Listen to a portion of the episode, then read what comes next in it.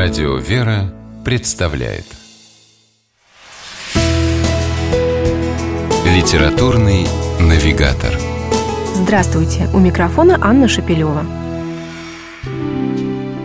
Нет сказок лучше тех, которые создает сама жизнь, заметил однажды Ганс Кристиан Андерсон. А уж он-то знал в сказках толк. И действительно, если задуматься, то можно вспомнить множество сказок, которые являются своеобразным отражением нашей действительности. Только не простым, а осмысленным многовековой народной мудростью, дающим возможность по-иному взглянуть на наши собственные поступки и зачастую найти ответы на самые непростые вопросы.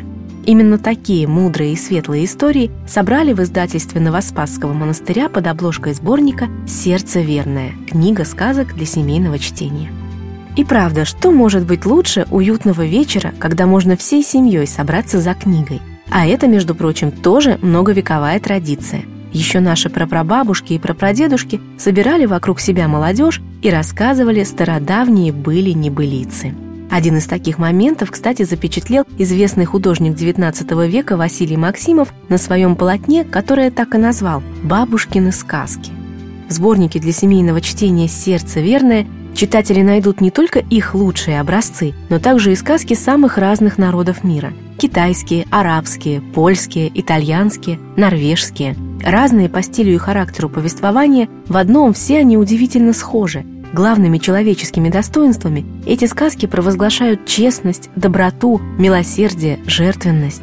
Так, например, герой литовской народной сказки «Алмазный топор» бедняк-лесоруб, уронивший свой топор в реку, отказывается хитростью и обманом получить взамен него серебряный и даже золотой топор и приобретает заслуженную награду за свою честность.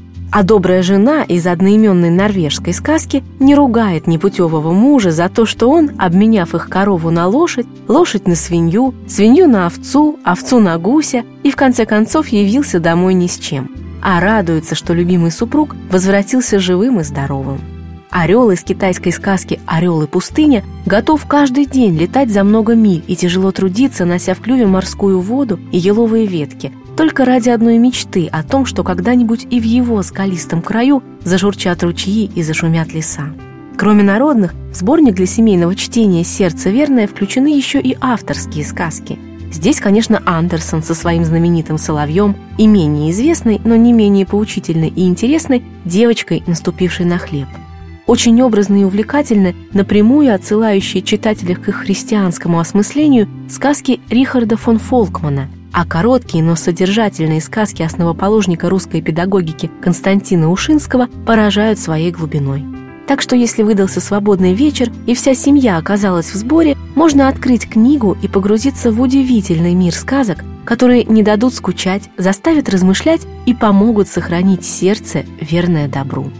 С вами была программа «Литературный навигатор» и ее ведущая Анна Шапилева. Держитесь правильного литературного курса.